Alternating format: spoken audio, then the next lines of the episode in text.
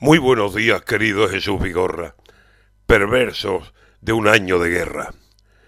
Un año ya de la guerra y solo han muerto los muertos.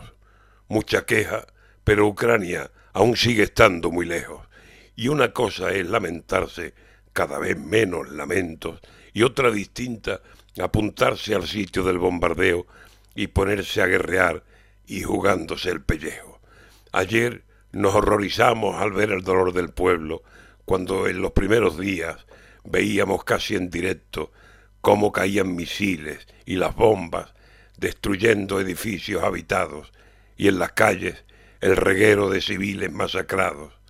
La guerra es horror, infierno, pero a medida que pasan los días nos vamos haciendo a las más duras imágenes, a los casos más sangrientos, y la guerra pasa a ser un plato más del almuerzo, un plato que nadie quiere, pero que nadie ha devuelto, que yo no conozco a nadie que diga, quítame eso.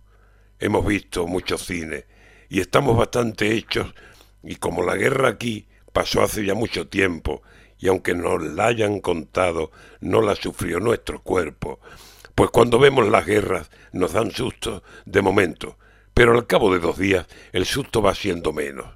Ya ven, un año llevamos viendo el hambre, penas viendo, ciudadanos sin hogar, frío, soledad y miedo, y ojos de niños que miran preguntándonos ¿qué es esto?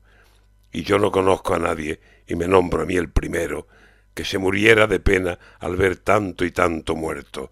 Nadie dejó de comer, aquí nadie perdió el sueño, y la guerra sigue y sigue y sigue cayendo el muerto al hoyo, y el vivo sigue yendo al bollo, así de cierto. Las guerras se han convertido, con tanta imagen por medio, en un macabro espectáculo, y nadie quiere perdérselo. Todos, todos tan tranquilos, porque el problema es ajeno un año ya de la guerra y los muertos son de ellos.